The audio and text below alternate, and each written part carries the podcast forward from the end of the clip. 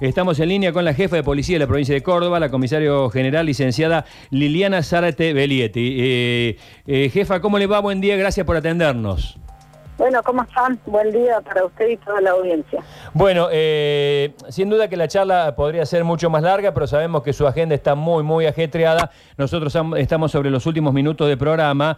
Eh, nos interesaba saber de arranque, eh, no algo estrictamente vinculado con la realidad propia de Córdoba, sino porque el país está conmocionado por el crimen, por el femicidio de esta joven Úrsula, y queríamos saber cómo están funcionando los protocolos de denuncia por violencia de género en Córdoba y si estos hechos nacionales, pasen donde pasen, hacen que sean revisados los mismos y aquí tiene una significancia muy importante por ser la titular de la fuerza una mujer. Bien, bueno, nosotros los protocolos sabemos que siempre son dinámicos, no se conforman protocolos estáticos para siempre, ¿no es cierto? El protocolo de ser dinámico permite eso, lo que usted está diciendo, ir permanentemente readecuándolos o reformulándonos de acuerdo a, las necesidades o a las situaciones nuevas que se van planteando.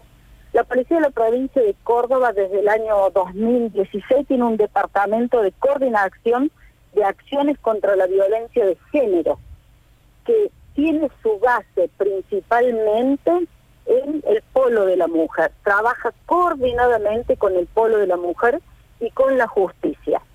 Eh, las víctimas pueden hacer la, denuncia judicial en cualquiera de las unidades judiciales que funcionan en Córdoba o en el mismo polo de la mujer.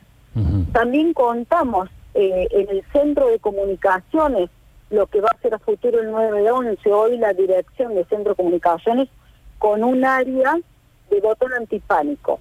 Ahí funcionan y se monitorean 3.800 botones antipánicos, que es lo que hay en este momento en Capital, con 118 tobilleras en forma permanente por 50 operadores. ¿Qué significa esto? Que al tener una activación, inmediatamente la operadora eh, comisiona el móvil en forma directa, no lo tiene que derivar a ningún lado. Ella sale rápidamente por frecuencia, comisiona el móvil a donde se está dando ese evento, que en muchos casos termina con la aprehensión del, del victimario. Eh, durante el año pasado hemos tenido 3.500 activaciones y 473 aprehensiones de victimarios, eh, todo de acuerdo a las activaciones que se han dado. Lo que vamos del 2021 tenemos ya 600 activaciones de botones antipánicos con 71 aprehensiones se hace un monitoreo permanente de las víctimas desde esa sala de botón antipánico, eh, a tal punto de decirle que las operadoras ven si un dispositivo está apagado, se comisiona el móvil para saber por qué está apagado y se hace un informe. Muchas veces ha sido simplemente que ha quedado sin batería, este, pero se está permanentemente haciendo un seguimiento y un monitoreo de esas, de esas víctimas. Eh, por eso se trabaja de esta forma mancomunadamente con el polo de la mujer. En, en, cuestiones de, violencia familiar estamos trabajando con todos los dispositivos y toda la tecnología, eh, lo cual ha puesto el gobierno de la provincia a disposición de nuestra institución para justamente eh, este flagelo de lo que es la violencia familiar, poder trabajar eh, debonadamente noche y día para eh, poder brindar a las víctimas protección. Eh, en, las, en las unidades, digamos, en las propias, llamémosle comisarías, eh, van monitoreando ustedes porque ahí es donde se produce quizás el cuello de botella. Eh, desde las propias unidades se advierte que muchas veces se tratan casos que son o, hasta dudosos. O sea, ¿cómo, ¿cómo se hace para separar lo que es dudoso, lo que es un conflicto familiar cotidiano y lo que es algo realmente de riesgo? Bueno, eh, le explico, las unidades judiciales dependen del Ministerio Público Fiscal. Eh, si bien tienen bases en las comisarías, pero depende del Ministerio Público Fiscal. Cuando se recepta una denuncia eh, en la unidad judicial, se envía hacia el polo de la mujer. Ahí es donde empieza a trabajar, interrelacionar la policía con eh, la fiscalía si emite, por ejemplo, una orden de restricción se envía a la jurisdicción la orden de restricción para que la policía de esa zona actúe en consecuencia o una exclusión. El Pueblo de la Mujer y la Coordinación de Acciones contra la Violencia y Género tiene equipo interdisciplinario, que son los que hacen las entrevistas, lo que se llaman los anexos, los seguimientos, para poder dirimir esto que usted dice, ¿no es cierto? Las situaciones, hasta inclusive la gravedad o lo avanzado que puede estar la problemática de la violencia familiar. Eh, licenciada, eh, el tema violencia ha aparecido nuevamente como eh, uno de los de mayor preocupación, inseguridad, llamémoslo, de mayor preocupación entre los cordobeses en los últimos días. Eh, me decían hace poco del Ministerio que se está trabajando en nuevas modalidades y que podemos llegar a tener algunos anuncios en breve. ¿Eso es así? Eh, es así. Se, van a, se va a sumar más tecnología, se va a poder aportar todo aquello que sea eh, beneficioso para la protección de la víctima, eh, para que nosotros podamos eh, dar prioridad hoy. tenemos en el 911 un sistema que la llamada de violencia familiar aparece en código rojo. Es prioridad, es relevante la protección de la vida de la víctima. Por eso, ante una activación de una llamada, vamos a suponer que una víctima no tiene botón, ante una llamada de una víctima al 911 ingresa como en un código rojo lo que nosotros le llamamos prioridad 1. Eh, y se van a seguir sumando más botones y se van a seguir sumando más dispositivos duales, que son las tobilleras, los cuales también la alerta se dan en el 911 a través de, distintos círculos que se van trabajando eh, cuando la tobillera de la persona victimario está a 1.500 metros o a un extremo de 300 metros. Se trabajan con protocolos de intervención inmediata.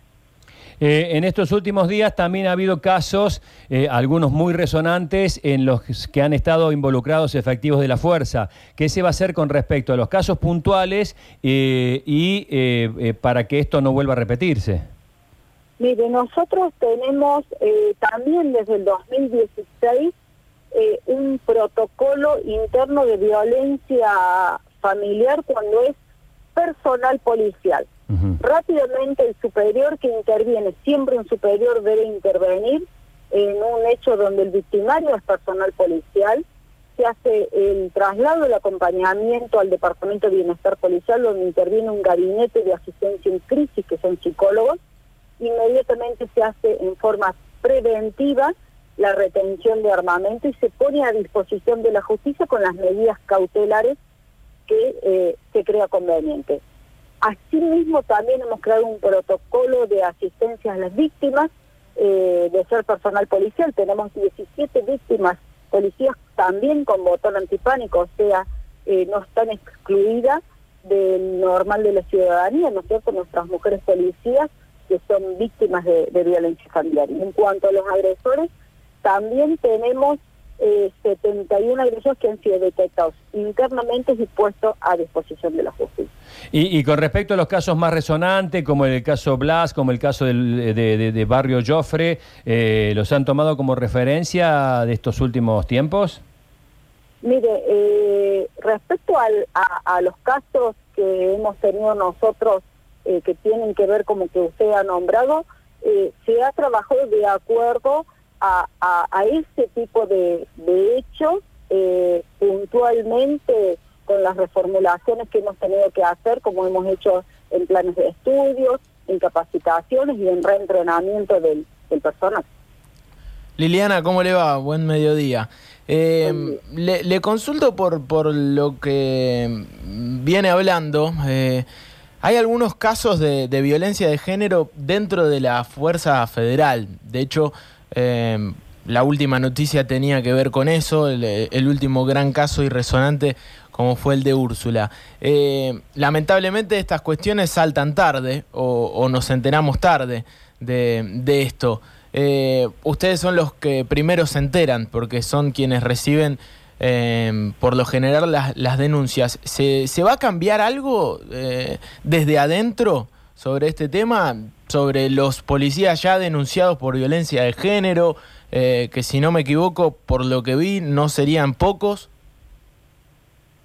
Mire, nosotros eh, respecto a los policías, como le decía recién, involucrados en violencia familiar, eh, inmediatamente a través de nuestro protocolo, el cual se está revisando en forma permanente. Nosotros, ¿qué hacemos?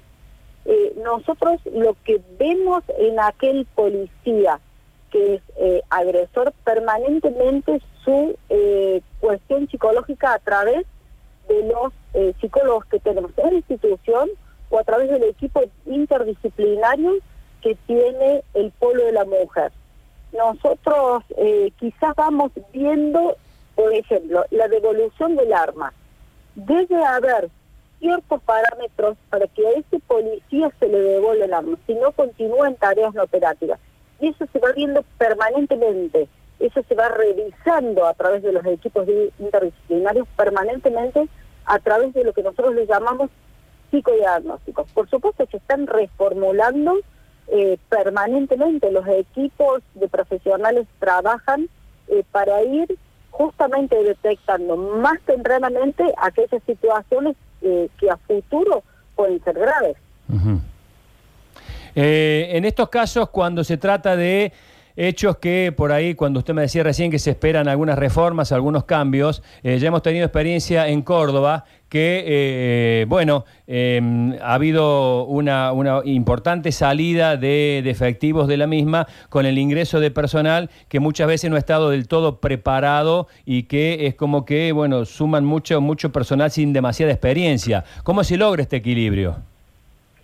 Y de nosotros cuando los, tanto los oficiales como los agentes egresan de la escuela, haber egresado y haber sido nombrado no es garantía de permanencia. Ah, bien. ¿En qué sentido? Ellos tienen dos años de lo que se llama alta incomisión.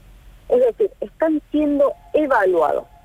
Si durante ese transcurso, como ha pasado, se detecta inconductas, como pueden ser eh, violencias de género, inconductas disciplinarias, malos procederes eh, o irregularidades en procedimientos, no se confirma el alta, es decir, se los da de baja.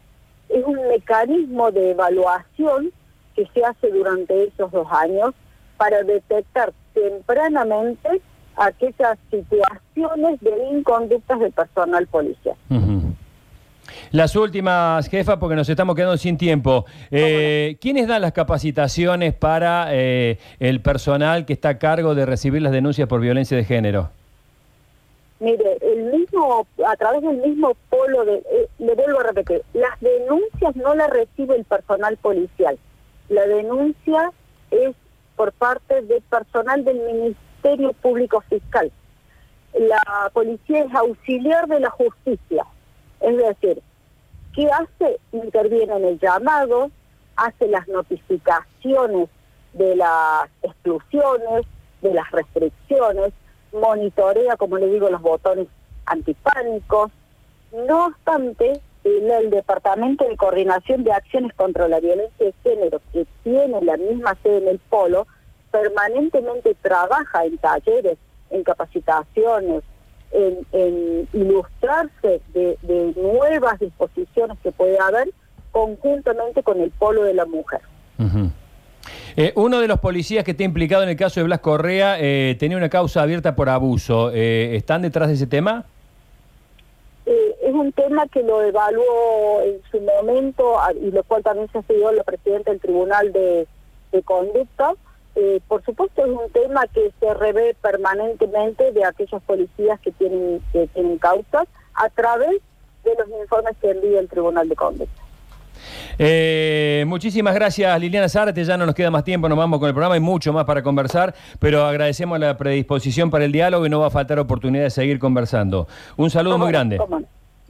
Muchísimas gracias a ustedes y bueno, que tengan una excelente tarde.